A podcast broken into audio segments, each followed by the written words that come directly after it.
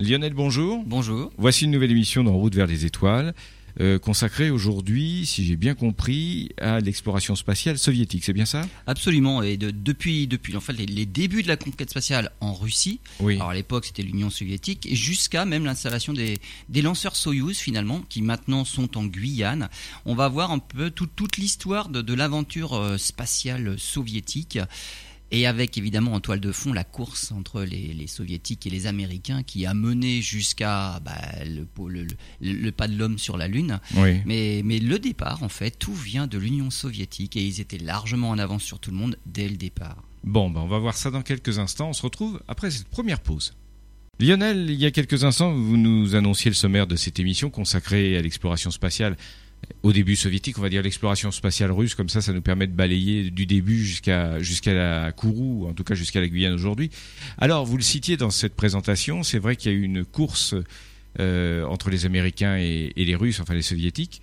Mais à l'origine, ceux qui avaient beaucoup d'avance, ceux qui étaient précurseurs dans le domaine, c'était bien, euh, bien les Soviétiques. Et on va parler d'un personnage très important, c'est Konstantin Tsiolkovsky.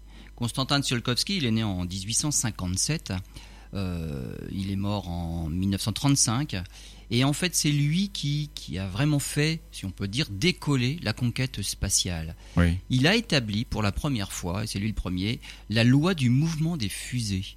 Alors, comme tout scientifique, quand on veut établir une loi, en fait, on cherche quels sont les paramètres qui permettent de faire bouger euh, une loi. Alors, sa, sa loi sur le, sur le mouvement des fusées, c'est simplement euh, quelle est la vitesse atteinte par, euh, par une fusée en fonction de quels paramètres on peut faire bouger finalement cette vitesse-là. Oui. Et évidemment, c'est ça qu'il faut, qu'il faut chercher, puisque si on veut satelliser des objets, eh ben, il faut les envoyer suffisamment vite dans l'espace pour qu'ils puissent se mettre en orbite ou même qu'ils puissent atteindre la Lune. Faut qu'il é- échappe à l'attraction terrestre. Absolument. Et quels sont les paramètres importants pour pouvoir faire varier cette vitesse-là et atteindre la vitesse la plus élevée possible? Il y a d'une part la vitesse d'éjection des gaz, Mhm. c'est-à-dire ce qui sort de la tuyère. Ça, c'est le principe de l'action et de la réaction. On le connaissait depuis très longtemps déjà. Euh, par exemple, on pense au ballon de baudruche. Si vous le gonflez et vous lâchez l'embout, l'air sort par l'embout du ballon et finalement, ça propulse le ballon dans l'autre sens. Ça, c'est l'effet de l'action et de la réaction. Donc, il y a un des paramètres dans la loi, c'est la vitesse d'éjection des gaz. Euh, si on peut modifier ce paramètre-là, bah, finalement la fusée ira plus vite. C'est là-dessus qu'on joue par exemple pour les moteurs ioniques, les moteurs électriques. On envoie des ions à très très haute vitesse, mais comme les ions c'est très léger, finalement on envoie très peu de matière, mais c'est très haute vitesse. Et l'autre paramètre qui va jouer un rôle très important, et il l'a découvert dans sa loi de mouvement des fusées, c'est la différence de masse entre le début et la fin. C'est-à-dire, c'est-à-dire une fusée qui décolle à une certaine masse, donc la masse de la fusée elle-même plus la masse de la charge utile, la masse du carburant emporté. Donc il y a une masse initiale au départ et il y a une masse finale lorsque bah, tout le carburant a été consommé. Finalement, bah, il y a de la masse de carburant en moins. C'est cette différence de masse qui joue aussi en tant que paramètre. Et ça, on s'en rend pas compte, mais c'est ce qui va conditionner finalement par la suite la- l'architecture même des fusées entre une fusée à un seul étage, comme on aurait pensé au départ finalement, où on a fait que gagner bah, la masse en carburant, puisque le carburant a été consommé, c'est plus léger à la fin, mais on a gagné que la masse en carburant. Et comment on peut faire pour gagner un peu plus de masse? Eh ben, on va faire une fusée à étage. C'est-à-dire qu'en plus d'avoir gagné le poids en carburant, on va essayer de larguer des éléments qui vont, qui vont faire que la fusée va s'alléger aussi. Dans tous les cas, il faut essayer de gagner de la masse. Et donc, ce qu'a trouvé Tsiolkovsky, c'est finalement que ce qui est important, c'est la différence de masse entre le départ et la fin. Et ben finalement, ça va donner lieu à des fusées à plusieurs étages. On va larguer des réservoirs au fur et à mesure pour gagner en masse. Et finalement, la masse finale sera nettement plus légère, on va dire, que si on avait fait une fusée à un étage. Ça paraît pas euh, anodin comme ça euh, de premier abord, mais si on fait le calcul entre une fusée à un étage et une fusée à deux étages, ne serait-ce que deux étages, il y a un gain de 30% en vitesse si on largue le premier étage lorsqu'il n'y a plus rien dans le réservoir. Donc les fusées à étage, c'est vraiment un gain en masse et surtout un gain en vitesse phénoménal. Et c'est grâce à ça qu'on peut finalement mettre en orbite des choses. Une fusée à un étage, ça n'existe pas. On Bon. fait toujours des fusées à Ça, plusieurs la, étages. la fusée de Tintin, ça, Tintin sur la Lune. Exactement. Objectif Lune. Euh, la, la différence entre la masse et le poids? Alors la masse. C'est important pour nos auditeurs de le préciser. Alors on, on, fait vraiment, on fait pas trop la distinction. Hein, on mm. mélange un peu les deux. La, la masse, c'est la quantité de matière. C'est-à-dire que la masse est la même sur n'importe quel objet, mm. alors que le poids, c'est la force qui nous attire. C'est-à-dire que le poids sur Terre dépend de la gravité terrestre. Hmm. Le poids sur la Lune est six fois plus faible puisque la gravité lunaire est plus faible, mais la masse est la même. Si je vais sur la Lune, je n'ai pas perdu un gramme de masse, à moins que j'ai fait un régime entre temps, mais sinon j'ai la même matière sur la Lune. Mais si j'y vais avec ma balance, ma balance n'affiche pas la même chose parce que c'est mon poids qui est plus faible parce que la gravité lunaire est six fois plus faible. Mais à, à masse égale. Alors l'erreur qu'on fait, et c'est pour ça qu'on mélange un peu les deux, et c'est pas facile au collège à comprendre la différence entre masse et poids, c'est que ce que l'on mesure sur une balance, c'est une force, c'est un poids, et normalement ça devrait être en newton. Comme toutes les forces, alors qu'on mesure ça en kilogrammes comme une masse. Donc on fait le mélange entre la masse et le poids, et après on n'y comprend plus rien. Mm. Mais le poids, c'est une force, la force qui dépend de la force d'attraction gravitationnelle de la masse, sur la masse justement. Voilà, c'était important de faire cette, euh, cet aparté. Donc là, ce qui est important, et ce qu'a trouvé Tsiolkovsky, c'est que c'est la masse. Il faut perdre de la masse, donc de la quantité de matière. Et en larguant des étages successivement, on a maintenant des, des fusées à trois étages, et eh ben on gagne d'autant plus de vitesse, et c'est ce qui nous permet de mettre en orbite tout un tas de choses. Alors, Tsiolkovsky a travaillé donc euh, sur cette loi, hein, cette loi euh, du mouvement des fusées. Il a travaillé aussi sur les propergols, donc différents mélanges qui permettaient de propulser les fusées. Les carburants. Absolument. Il a travaillé sur la forme de la chambre de combustion, parce que si on éjecte ça n'importe comment, finalement, c'est pas très euh, adapté, c'est pas optimisé. Donc la forme de la chambre de combustion, c'est aussi lui qui a travaillé. Il a travaillé sur la stabilisation de la fusée par des gyroscopes et il a travaillé même sur la description d'une station spatiale. Donc il a fait tout un tas de choses. En 1911, euh, même avant 1903, il va faire une première publication. Et sa publication s'appelle L'application des fusées à la conquête de l'espace. Alors pourquoi j'ai parlé de 1911 Parce que cette première publication en 1903 est passée complètement inaperçue. Et il a fallu attendre 1911 pour la deuxième partie de son travail. Et là, d'un seul coup, ça a suscité de l'intérêt. Et là, il est devenu mondialement connu. Les étrangers se sont enfin intéressés à ses travaux. De 1926 à 1929, il a travaillé sur d'autres parties des fusées, notamment le, refroidissement des parois par les propergols embarqués. Parce que, évidemment, à la sortie de la tuyère, ça chauffe un petit peu, il faut penser à refroidir. Il a travaillé sur des pompes de carburant, il a travaillé sur des couples de combustible et oxydants possibles. C'est-à-dire que actuellement nos fusées c'est surtout l'hydrogène oxygène liquide, mais il n'y a pas eu que ça. Il a travaillé aussi sur des, contrôles de vol par jet de gaz. Donc on voit que Tsiolkovsky a travaillé sur tout un tas de choses. Et pourtant, ça n'a été que de la théorie. Il n'a jamais construit une seule fusée. Parce que peut-être qu'à l'époque, la technologie n'était pas en rapport avec la théorie. il n'y avait pas les moyens. Absolument. C'était pas possible de, de pouvoir vérifier ça par la pratique. Il a fait de la théorie Hmm. Et même, on retrouvera une traduction allemande des livres de Tsiolkovsky qui a été annotée par Werner von Braun lui-même. C'est-à-dire que Tsiolkovsky a été le père des, missiles V2. utilisé et développé par Werner von Braun pendant la Deuxième Guerre mondiale, hmm. mais parce que des missiles, ce sont des fusées. Hmm, Ils ne se vont pas dans l'espace, hein, c'est plutôt euh, des missiles sol-sol, mais c'est typiquement, c'est ce sont des mini-fusées, et tous les principes qui ont été développés, étudiés par Tsiolkovsky de manière théorique, ont été utilisés de manière pratique par les Allemands pendant la Deuxième Guerre mondiale. Et on va voir que finalement, euh, juste retour des choses, euh, tous ces travaux théoriques qui ont été mis en pratique par les Allemands vont permettre la conquête spatiale finalement par le monde entier par la suite. Ça n'est pas resté que dans le domaine militaire. Très bien, on voit ça dans quelques instants. Lionel, il y a quelques instants, vous nous parliez de ce pionnier de l'exploration spatiale, le pionnier russe euh, Tsiolkovsky, et vous expliquez que bah, ces travaux théoriques, puisqu'ils ne furent que théoriques, euh, ont permis d'alimenter la recherche et, l'élaboration des fusées euh, dans la deuxième partie du XXe siècle. Il n'a pas construit une seule fusée. Alors il a fait quand même un petit peu de pratique et il a conçu le, tout premier laboratoire d'aérodynamique euh, en Russie. En fait, c'était dans son appartement. Ensuite, il a créé quand même, il a, contribué à la création de l'Institut aérodynamique près de Moscou. Donc il a étudié la, traînée de différents objets, notamment de la traînée des sphères, des disques, mmh. des cylindres, mmh. pour pouvoir travailler après la, la pénétration dans l'atmosphère. Donc il a, il a fait un petit peu de pratique on va dire.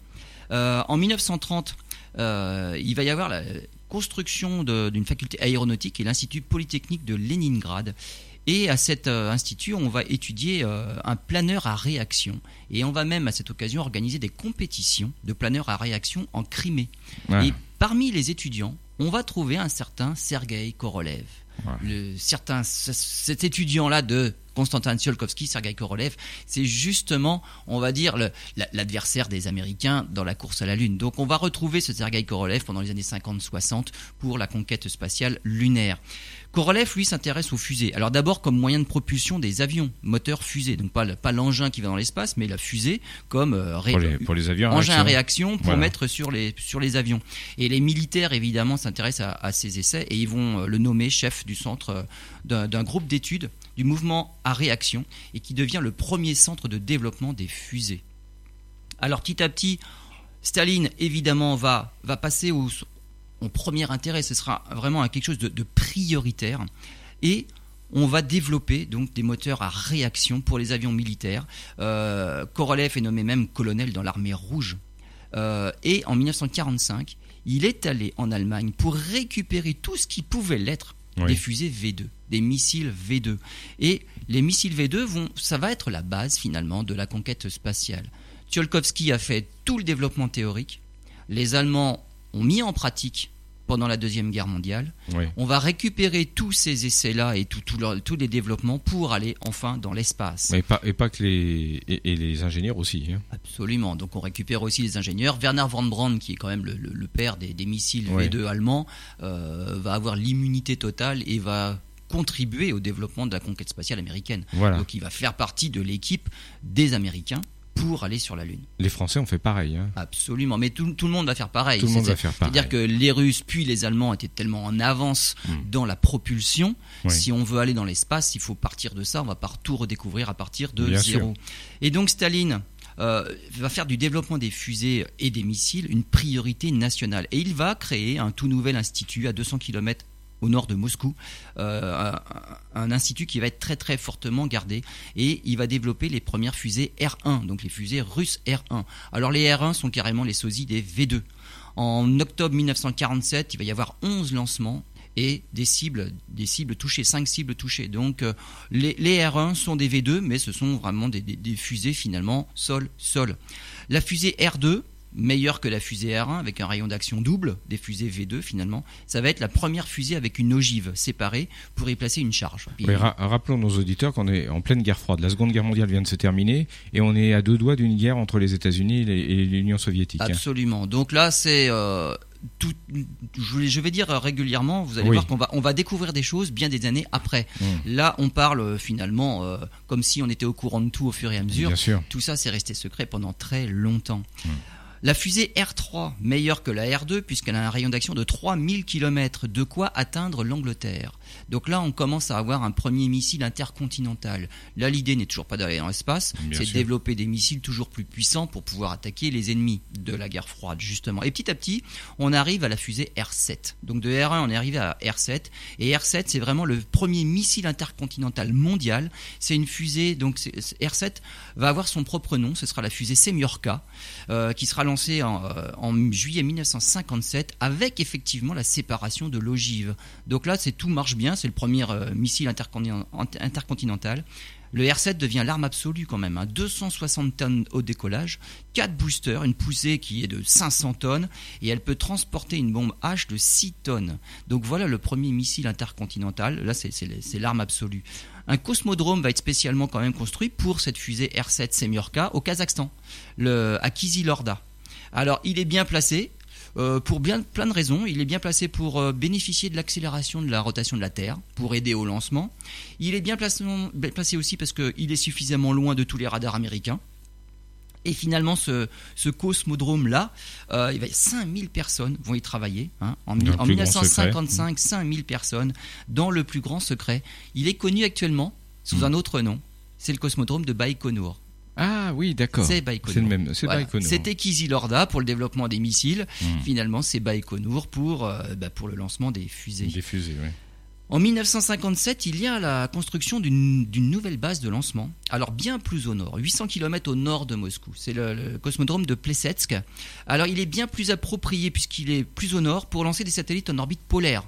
C'est-à-dire que lorsque on lance une fusée d'un certain endroit, ça détermine son orbite. Il est bien plus difficile et bien plus coûteux en énergie, en carburant et puis finalement en coût euh, de changer l'orbite d'un satellite. Mieux vaut prévoir dès le départ d'où le lancer pour avoir l'orbite la plus adaptée possible. Hmm. Si on veut des- lancer des missiles en orbite polaire, c'est pas sur l'équateur qu'il faut se mettre. Donc c'est près des pôles.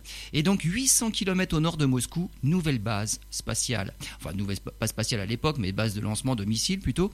Euh, premier lancement d'une fusée R7 Semyorka en 1960. Euh, ça devient une euh, un cosmodrome en 66 avec un, un lancement d'un premier véhicule spatial, le Cosmos 112, à partir d'une fusée Vostok. Et évidemment, c'est resté secret. Mais tout ce qui vole en orbite autour de la Terre, on voit passer. Oui. Et il suffit d'être finalement un petit peu fort en maths et en physique. Et il suffit de prendre en photo le passage d'un petit point dans l'espace pour déterminer toutes les caractéristiques de son orbite. Ah oui, oui, oui, bien et sûr. on sait d'où il a dû partir. Hmm. Et donc, ce sont des, un physicien britannique aidé de ses étudiants qui ont, qui ont montré à l'époque hein, euh, que c'était pas de Baïkonour qu'il avait été lancé, que les Russes avaient donc une autre base spatiale. Mais cette base spatiale, son existence n'a été révélée qu'en 1983. C'est fou ça. À partir de là, il y a eu un développement tous azimuts en Russie. hein. On a, lancé des fusées à partir de sous-marins, on a fait des, missiles à aile déployables, on a fait des fusées air-sol, on a fait des fusées à poudre. On est arrivé jusqu'à la fusée R-16. hein, on était à R7 à Semyorka. Donc on a développé de plus en plus de, choses. Et en 1960, le 24 octobre, fusée R-16 sur la base de Baïkonour. Pourquoi je parle du 24 octobre? Il y a eu une explosion. À l'époque, on voulait être prêt pour, euh, lancer une super fusée R-16. Et finalement, euh, il y a eu un accident sur la base spatiale de Baïkonour. Euh, on, était en train de faire le plein de, de propergol. Alors c'est du diméthylhydrazine avec de l'acide citrique, des choses hautement toxiques. Ça a duré deux jours. Le, lancement a été retardé une première fois parce qu'il y avait des alarmes qui apparaissaient. Mais le problème, c'est que soit on pouvait lancer immédiatement, soit il fallait vidanger la fusée parce que c'est un quand même des, pro- des propergols hautement corrosifs qui attaquaient quand même les vannes, les- qui attaquaient, attaquaient les joints et tout ça. Donc on s'est dit on va continuer, on passe outre toutes les alarmes et on va quand même faire le lancement.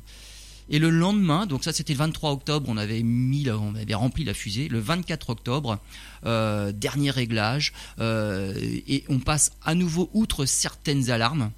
Et malheureusement, un des ingénieurs a enclenché le deuxième étage sur la base. Ouais. Donc il y a eu une énorme explosion, une boule de feu de 120 mètres de diamètre. Donc quelque chose de terrible, 165 morts. Il y en a eu euh, 70 tout de suite, il y en a eu 90 par la suite, morts de leurs de leurs blessures, 165 morts. Il y avait à l'époque euh, une, une personne importante, c'est le maréchal Nedelin, et on appelle cette catastrophe justement la catastrophe de Nedelin. On l'a maintenue secrète et cachée jusqu'en 1990, en fait, alors que ça s'est passé le 24 octobre 1960. Avec Korolev, on va finalement entrer dans, dans l'ère spatiale. Donc on ne s'arrête pas à cette catastrophe-là. Et donc on va voir par la suite, mais euh, donc à partir des, des- La guerre froide finalement touche à sa fin. Et là c'est plutôt, on passe directement dans la course à l'espace. à l'espace, oui. Très bien. À tout de suite. Lionel, à l'instant, vous nous parliez justement de, de ces accidents, enfin du parcours, de ce qu'on a découvert récemment au niveau de l'exploration euh, russe. Alors, vous pouvez sans doute nous en dire un peu plus. Il y a eu d'autres choses, des événements un peu plus heureux que ces explosions et ces incidents. Absolument, on va passer à la conquête spatiale proprement dite, parce que tous ces développements-là de fusées, finalement de missiles intercontinentaux, ce sont des fusées finalement. Il suffit de les tirer à la verticale et à ce Mm. moment-là, on va dans l'espace. Et donc Korolev lance l'idée d'utiliser l'architecture de la R7, la, la Semyorka, là, pour lancer des satellites dans l'espace. Et il propose même d'envoyer un chien dans l'espace. Alors ça va être à l'occasion de l'année géophysique internationale. C'était 1957. Les USA, par contre, donc les Américains, le gouvernement américain voit d'un mauvais œil l'idée de dépenser tant de millions de dollars. Et donc, bah, ils sont. la- L'affaire est gelée finalement, et la réflexion des, des militaires euh, américains, bon, ils n'ont pas envie. L'opinion n'est pas favorable. Non, les Américains n'ont pas envie de se lancer dans la course à l'espace. Du côté russe, c'est l'inverse. On voit justement une opportunité de coinfer les Américains au poteau. Bien Surtout qu'on sait que les Bah oui. Américains n'ont pas envie de s'y lancer. Donc, ça va être l'occasion de gagner cette course à l'espace.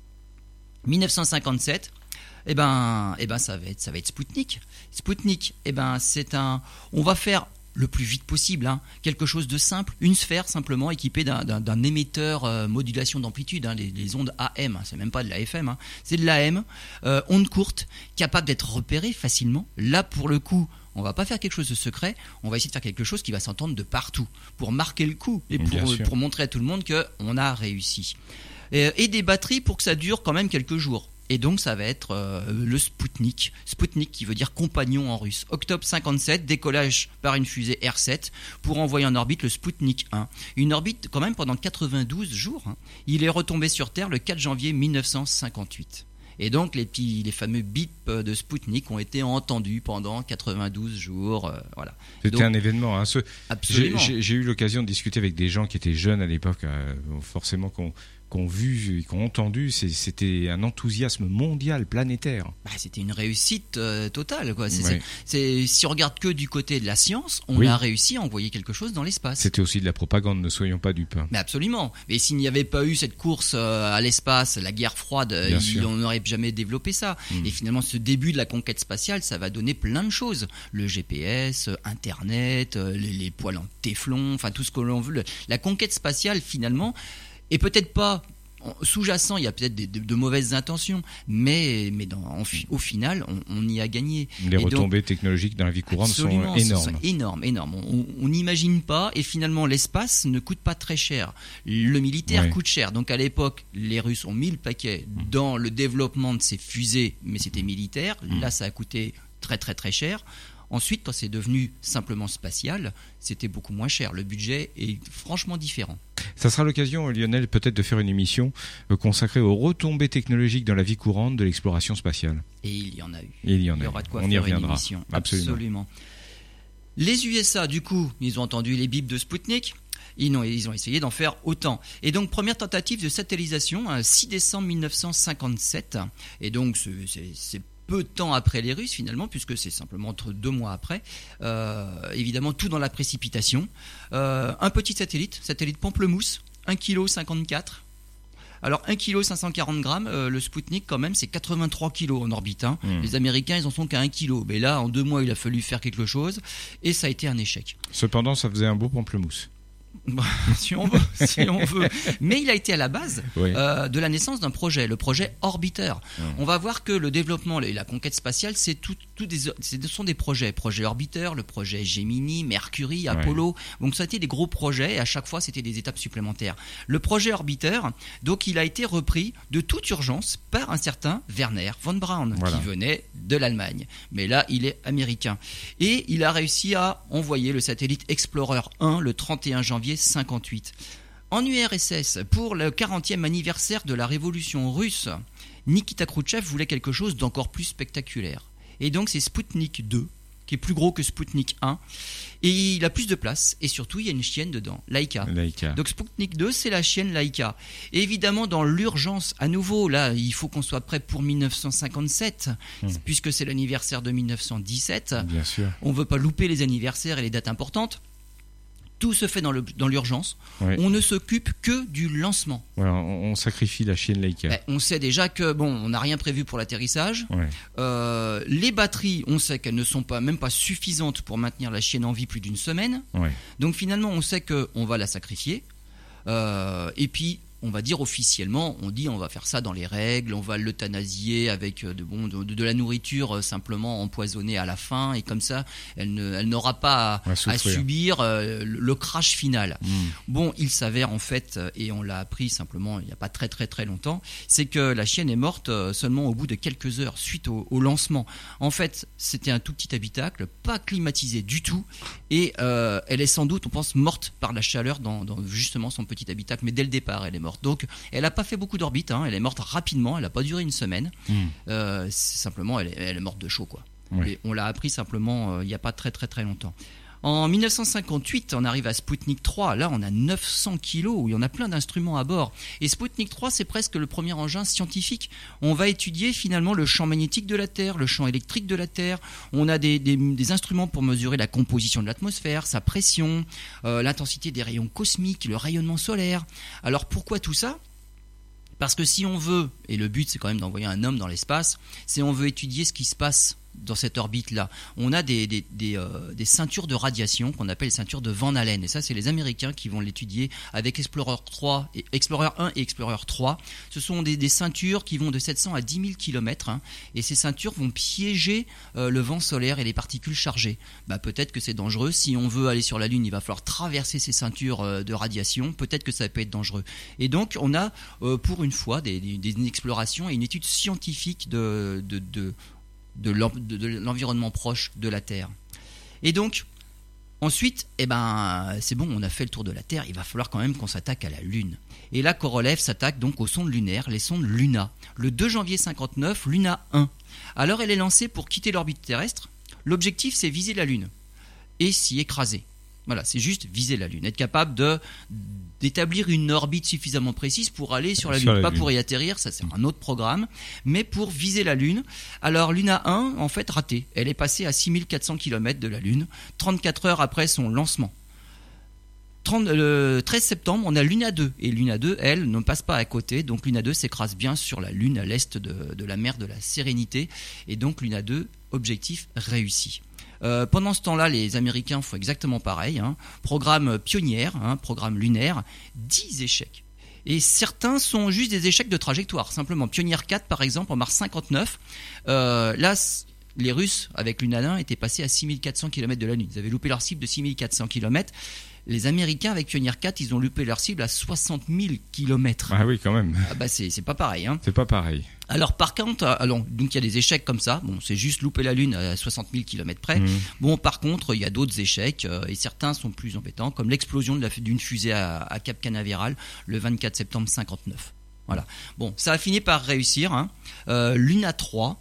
Euh, on va finir par, euh, par voir et photographier la face cachée de la Lune à 60 000 km de distance parce que la face de l'autre côté, il y a, il y a tu- la Lune nous présente toujours la même face et donc Oui. il y, a, il y a ce qu'on appelle la face cachée qu'on ne voit jamais de la fait, Terre. qui n'est jamais caché, pour ainsi dire. Ben, Disons qu'elle n'est pas visible de la elle n'est Terre. pas visible de la Terre, c'est différent. C'est- Voilà, elle- donc c'est pour ça qu'on l'appelle cachée. Il y a synchro- une synchronisation entre la rotation de la Terre et de la Lune. Voilà, il y je a- retiens. Il y a une que- rotation hein synchrone. Voilà, les forces de marée de la Terre sur la Lune ont fait que la Lune a été synchronisée. Elle nous présente toujours la même face. Et donc il y a une face qu'on ne connaît pas. On ne peut pas la prendre en photo depuis les télescopes de la Terre. Il faut aller sur place. Et donc c'est Luna 3 qui a envoyé les premières photos de la face cachée de la Lune.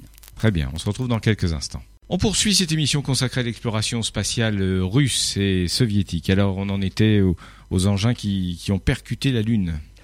Et on va finir quand même par étudier les, les préparations des vols habités. Euh, parce que là maintenant les Russes ils savent aller en orbite autour de la Lune, ils ont envoyé des photos de la face cachée de la Lune. Alors les vols habités, euh, on en revient en- au 15 mai 1960, euh, Sputnik 4, 64 orbites autour de la Terre, mais le problème c'est qu'il rentre mal dans l'atmosphère. Alors rentrer mal dans l'atmosphère, ça pose un problème, soit on rentre avec un angle trop faible et on rebondit sur l'atmosphère, on repart dans l'espace, Mhm. soit on rentre, on rentre trop violemment et là on grille par la chaleur. Donc il y a vraiment un angle optimum de rentrée atmosphérique et tout ça c'est calculé parce qu'il faut un bouclier thermique qui puisse résister à la température. Si on rentre trop fort, la température est trop forte et le bouclier finalement il ne sert à rien. On dépasse les spécificités. Donc faut faire attention pour la rentrée atmosphérique. Deuxième vaisseau, donc on en est toujours dans les essais, deuxième vaisseau Sputnik 4 avec deux chiens, lui il explose au décollage. 19 août 60, Sputnik 5, là 4 tonnes 6 en orbite, 4 tonnes 6 en orbite avec deux chiennes, Belka et Strelka. Euh, Il y a des souris, il y a des mouches, il y a des plantes, il y a des bactéries. Et donc, récupération de la capsule. Cette fois-ci, voilà, on a réussi à faire euh, tout un programme de mise en orbite, d'orbite et de retour au sol. Et même la récupération avec une bonne précision, parce qu'on était qu'à 10 km près finalement, Mmh, donc ça c'est pas mal. Et donc, à la suite de ce Sputnik 5 là, la conclusion c'est le vol humain est envisageable. Alors, on va encore faire des, des, des- des tests, hein, euh, et jusqu'à Sputnik 10, on envoie un mannequin et une chienne, donc toujours pas un homme, mais là finalement ça commence à, mar- à- à marcher. Et Korolev fait donc sa demande au comité central pour expédier un homme dans l'espace entre le 10 et le 20 avril 1961. On a un siège éjectable actionné manuellement, manuellement jusqu'à la 40e seconde après le décollage. Donc ça veut dire que le passager de la capsule peut toujours s'éjecter en cas de problème pendant les 40 premières secondes et Oui. puis il est récupéré euh, automatiquement, hein, les parachutes se déploient. Donc c'est jusqu'à 7000 mètres d'altitude. Et le 12 avril, et donc avril 61, euh, voilà, c'est- au mois d'avril c'est toujours un mois anniversaire pour, euh, le, pour l'envoi de Yuri Gagarin dans l'espace. Euh, le 12 avril 61 à 9h07 du matin, Yuri Gagarin décolle. Alors, il y a quand même beaucoup de risques. hein. La fiabilité du lanceur, c'est 56%. La fiabilité de la capsule, c'est 60%. Donc, c'est pas énorme. Avec un tel taux de fiabilité, on n'enverrait peut-être personne actuellement. Bon, mais là, il fallait le faire. Un vol de 108 minutes. Et comme prévu par la procédure, il est éjecté au retour à 7000 mètres d'altitude. Évidemment, ça, on ne le dit pas. On fera croire qu'il a atterri avec. Oui. Mais à l'époque, on ne savait, on- ne prenait pas le risque et la procédure automatique, c'était éjection à 7000 mètres d'altitude de, façon automatique. On n'a eu aucun renseignement, on n'a rien dit d'où il a décollé. Alors les Américains le savaient, hein, ils avaient une base radar en Turquie, donc les, Américains, leur renseignement, leur disaient tout ce qui, tout ce qui s'était passé. On n'a rien dit à l'époque du responsable du projet, c'était Korolev, on le sait maintenant. Et le nom ne sera d'ailleurs dévoilé qu'après son décès en 1966. Après tout ça, on va essayer d'aller un petit peu plus dans l'espace. Euh, les Américains ont leur premier espace quand même sur Gemini hein, en mars euh, 1965 et le programme Gemini justement c'est la sortie de l'homme dans l'espace. Donc on commence à faire des sorties extravéhiculaires. Les Russes de leur côté, une première sortie dans l'espace avec Voskhod 2 le 18 mars 65, Alexis Leonov, euh, 77 jours avant celle d'Edward White sur Gemini 4. Donc les Russes ont toujours un petit peu d'avance. Mais, alors l'expédition russe a failli mal tourner quand même. Il y a eu un problème de pressurisation, une panne dans le système d'orientation finalement. Heureusement qu'on avait un spécialiste à bord et non pas un touriste, comme ce sera probablement le cas dans, dans quelques années maintenant. C'est que ce spécialiste a réussi à faire un retour manuel. C'est-à-dire qu'il connaissait suffisamment l'engin pour pouvoir se débrouiller manuellement. Si on envoie un touriste, le touriste ne pourra rien faire manuellement. Et puis sans vouloir faire de mauvais humour, l'instant de survie, ça aide beaucoup aussi. hein. Absolument. Et donc on a retrouvé l'équipage hein, simplement 24 heures plus tard dans une forêt complètement enneigée parce que bon, bah, un retour manuel c'est moins précis qu'un retour automatique. En mai 1961, Kennedy lance son défi aux Russes et là c'est la course à la Lune. Alors, 1964, Brezhnev succède à Khrouchtchev. Le programme spatial est réorganisé. Certains, projets sont même carrément supprimés. hein. Euh, on- par exemple, il y avait un projet de navette spatiale russe. Alors ça, ça, c'est arrêté. Et donc on met tout dans la course à la Lune. C'est un projet N1 qui est retenu. hein. Et la N1, navette, c'est une c'était la navette qui s'appelait C'était Buran, l'époque. voilà. Absolument. Alors Buran, ça a été la, ça a été la suite. hein. Ouais. Là, c'était un premier projet, un avant-projet. Buran, Mm. c'était en même temps qu'Hermès. C'était la navette européenne et la Mm. navette spatiale Qui américaine. ressemblait bigrement aux navettes européennes. Oui, à croire qu'on avait tous les mêmes plans de C'est base. bizarre. Et donc, ça n'a, bon, les Russes ont tout mis sur leur projet euh, lunaire. À l'époque, 1964, on prévoyait un, un alunissage vers 67 ou 68 grâce à une fusée N1. Euh, le projet a été constamment révisé et finalement, euh, à force d'attendre, en février 67, alors qu'on devait alunir en 67, là, nouveau délai. Le premier vol devait avoir lieu au troisième trimestre 67 pour un alunissage en troisième trimestre 69. Finalement, en novembre 67, nouveau délai. Premier vol en 68 pour un alunissage euh, avant les Américains. Eh ben non, c'était plus possible. Hmm. On, euh, on avait tellement pris du retard dans le développement de cette fameuse fusée N1 que, en plus, il y a eu des tirs de fusée N1 qui ont été des échecs. Finalement, ça a été la fin de la course à la Lune pour les Russes. Et on a laissé les Américains seuls dans la course Ça n'avait plus d'intérêt pour eux. hein. plus aucun intérêt. Par contre, on a développé euh, un projet de station spatiale en orbite autour de la Terre. Il y a eu la- le programme Soyuz. hein. Euh, il y a eu en- un, un arrimage entre deux Soyuz, Soyuz 4 et Soyuz 5, qui ont constitué une première base spatiale pendant 4h30. Il y a eu la station Sal- Salyut en 19 tonnes. Euh, Salyut 7 en, en 1982 a été occupée pendant plus de 1000 jours. Et en fait, ça a été la base pour la station Mir. Et en 1900, bah, euh, finalement en 1989, il y a eu l'éclatement de, de l'empire soviétique. Mm. Et pour ne pas que tous ces projets, tout- tout- toute cette technologie russe tombe entre de mauvaises mains, finalement beaucoup d'accords ont été signés entre Américains et Russes, entre Européens et Russes. Et finalement, on va retrouver euh, des lanceurs Soyouz, bien où? En Guyane Voilà. en Guyane, parce que la Guyane, alors c'est 2003, hein, les accords pour l'implantation du lanceur Soyouz en Guyane, euh, il est extrêmement bien placé. Il n'est pas très haut en latitude, ce qui permet d'envoyer facilement des satellites en orbite géostationnaire. Si vous voulez envoyer un satellite en orbite géostationnaire, il faut qu'il soit en face de l'équateur.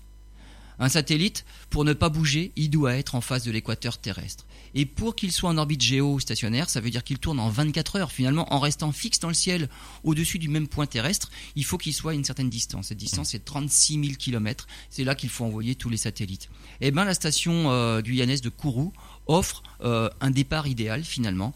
Et donc, on va avoir des lanceurs Soyuz à partir de la station de Kourou. Alors il y a trois pas de tir à Kourou, il y a un pas, un pas de tir pour les Ariane, euh, il y a Ariane 5 qui utilise le pas numéro 3, il y a un petit lanceur européen, c'est le lanceur Vega, et puis il y a un pas de tir maintenant pour les lanceurs Soyuz.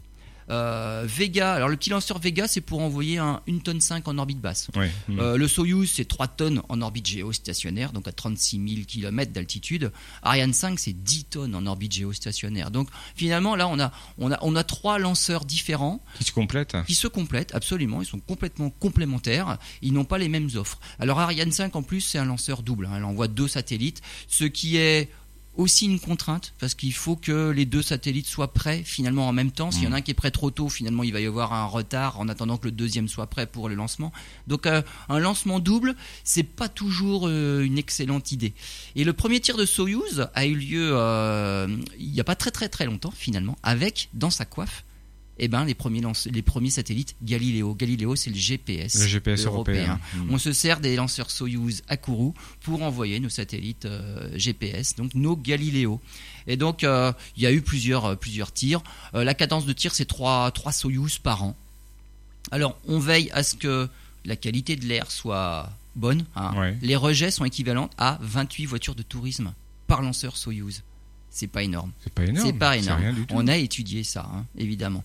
Le bruit, c'est 76 décibels sur la plage de Kourou, qui est à 17 km. Donc, c'est pas énorme non plus. Donc, on Non. veille quand même. Il y, a- il y a aussi cette idée d'environnement. On fait attention à l'environnement. Ce sont presque des lancements propres. Ah oui, c'est ce que j'allais vous dire. Il y a eu des sacrés progrès en la matière. Absolument.